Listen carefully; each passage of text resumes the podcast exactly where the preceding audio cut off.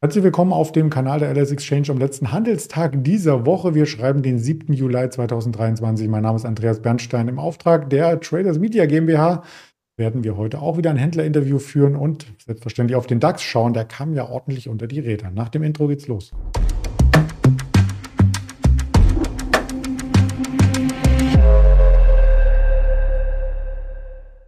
Das Ganze erörtere ich, mich, äh, erörtere ich mit dem Händler Stefan in Düsseldorf nach dem Risikohinweis, denn all das, was wir sagen, ist keine Information, keine Handelsempfehlung, keine Anlageberatung. Und da ist der Stefan auch schon im Bild. Hallo nach Düsseldorf. Hi. Ja, wir haben gestern einen tiefroten Tag erlebt. Ich glaube, diese 2,57 Prozent Abschlag hatten wir die ganzen letzten Monate nicht. Und das zog sich global hin. Also auch in den USA gab es Minuszeichen, wobei die da gar nicht so stark waren, oder? Ja, ein ziemlich steiler Sinkflug, ähm, genau beim DAX, äh, wie du gestern, äh, wie du eben gesagt hast. Ähm, und zwar ähm, kam ja die ähm, eine positive Überraschung durch den ADP-Bericht. Ähm, ähm, aber positiv heißt natürlich in dem Fall eventuell auch schlechte Nachrichten, äh, weil dann natürlich eventuell die Zinssteigerungen noch weitergehen beziehungsweise länger anhalten. Und ähm, ja, mal schauen, wie das, äh, wie das heute läuft. Also der ähm, Markt ist auch wieder ein bisschen schwächer. Und äh, heute kommt ja dann der, ähm, ja, die offiziellen Zahlen zur Beschäftigungslage in den Vereinigten Staaten. Und ähm, es wird auf jeden Fall spannend.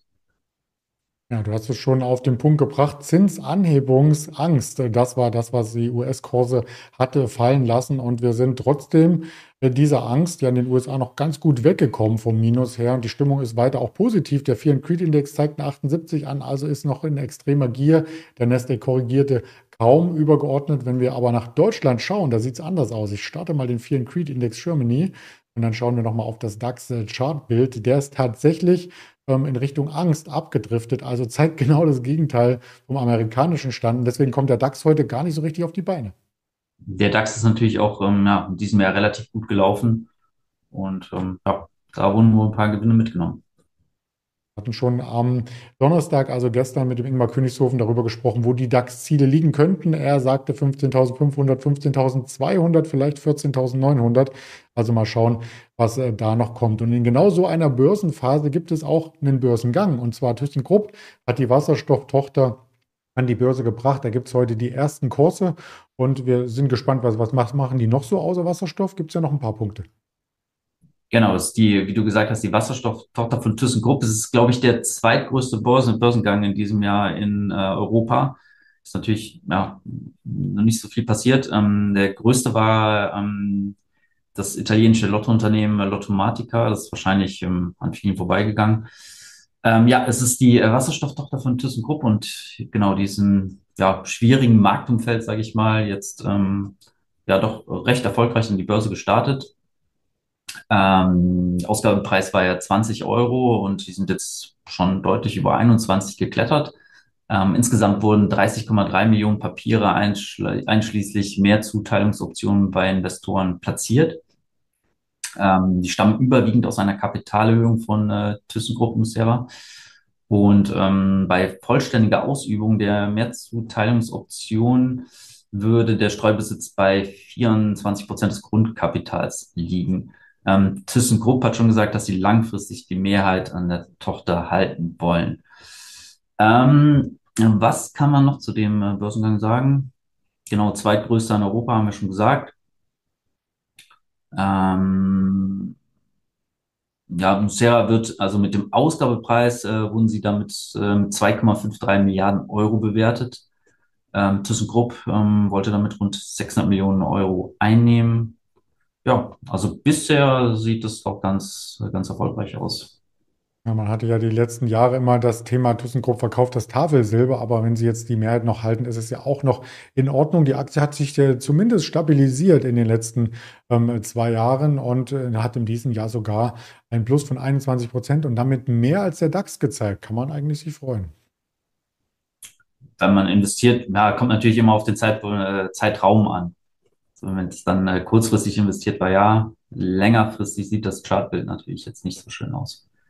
Wollen wir jetzt mal ausblenden. Wir sind ja eher kurzfristig ähm, hier bei der Berichterstattung zugegen und deswegen schauen wir auch immer auf die aktuellen Quartalszahlen. Da gab es tatsächlich noch was von Samsung. Die Aktie hat aber sehr verschnupft ähm, reagiert, weil auch äh, der Gewinn richtig stark eingebrochen ist. Genau, der Elektronikkrise hat ja vorgewarnt, dass der operative Gewinn um 96 Prozent schwächer ausfallen könnte als im Vorjahr. Ähm, das wäre das schwächste Ergebnis seit mehr als 14 Jahren und deutet darauf hin, dass der weltgrößte Hersteller von Speicherchips, Smartphones und Fernsehgeräten äh, weiter mit einer global schwachen Nachfrage nach äh, Technologieprodukten und Halbleitern zu kämpfen hat. Ähm, obwohl Samsung das Angebot der Chips bereits reduziert hat. Äh, der Kurs fiel um ja, gut zwei Prozent. Und ähm, fürs zweite Quartal ähm, rechnen sie halt jetzt mit einem Gewinn von 600 Milliarden Won, das sind 420 Milliarden, äh, 420 Millionen Euro, verglichen mit äh, 14,1 Billionen Won im Vorjahreszeitraum. Ähm, der Umsatz für den Zeitraum April-Juni wird voraussichtlich um 22 Prozent auf 60 Billionen Won zurückgehen. Genau, Aktie leicht im Minus, also 2 Prozent. Ähm, müssen wir jetzt mal schauen, wie es weitergeht. Dafür hält sich noch ganz gut. Vielleicht kommt ja auch noch ein Kostensenkungsprogramm und dann heißt es, den Gürtel enger schnallen oder neue Hosen kaufen. Das ist die Überleitung zu Levis oder Levi, wie so schön gesagt wird. Levi Strauss, das Unternehmen, 150 Jahre alt wird es gerade und auch da gab es Quartalszahlen gestern nachbörslich. Genau, die haben äh, ja deutlich abgegeben, über 6 Prozent, äh, nachdem der Jeans-Hersteller seine Gesamtjahresprognose ähm, gesenkt hatte. Ähm, zudem verbuchte die Gesellschaft im zweiten Quartal Verluste, übertraf aber auf bereinigter Basis knapp die Gewinnschätzung des Marktes. Der Umsatz verfehlte jedoch selbige. Und äh, ja, wie gesagt, die Aktie ist äh, ein gutes Stück im Minus. Wir können mal schauen, wie, es jetzt aussieht. Ähm, ist aber immer noch ja, deutlich im Minus sein. 12,20 habe ich ja. hier, weil die Nachbörse aus den USA ja schon ja. gestern Abend eingearbeitet wurde. Ja, deutlich im Minus, ja. So 7 Prozent, 6, 7 Prozent. Und vom Chartbild kommen wir dann in Richtung der Corona-Tiefs so langsam. Also, ja, auch wenn es eine Traditionsmarke ist, äh, momentan nicht so ganz on vogue. Wie sieht es denn bei Costo Wohlseel aus? Vielleicht da auch noch eine Randnotiz, denn da wurden auch Zahlen übermittelt. Genau, Randnotiz ähm, sind leicht im Minus gewesen. Ähm, äh, Großhändler, also der Großhändler hat im Juni steigende Umsätze verbucht, flächenbereinigt waren diese aber gesunken. Ähm, auch die Online-Erlöse gaben nach und ähm, ja, das scheint aber noch einigermaßen in Line zu sein. Also die Aktie war, glaube ich, 0,8 Prozent minus. Kann sich auf alle Fälle sehen lassen. Und du hast schon angedeutet, heute gibt es noch den äh, Job Report, die Non-Farm Payrolls, wie es so schön heißt. Die kommen 14.30 Uhr über die Ticker aus den USA und wenn die dann auch sehr fest sind wie die ADP-Daten, das gilt ja so ein bisschen als Vorbote, dann würde die Zinsangst noch mal ein bisschen zunehmen. Also mal sehen, wie sich das skizziert. Quartalszahlen gibt es jetzt keine weiteren in dieser Woche und in der nächsten Woche geht es dann langsam los mit der neuen Quartalssaison. Wir werden Sie darüber unterrichten auf den Social-Media-Kanälen der LS Exchange und damit sage ich ganz lieben Dank für die Berichterstattung an dich, Stefan, und schon mal ein schönes Wochenende. Da wünsche ich dir auch. Bis dann. Okay, ciao.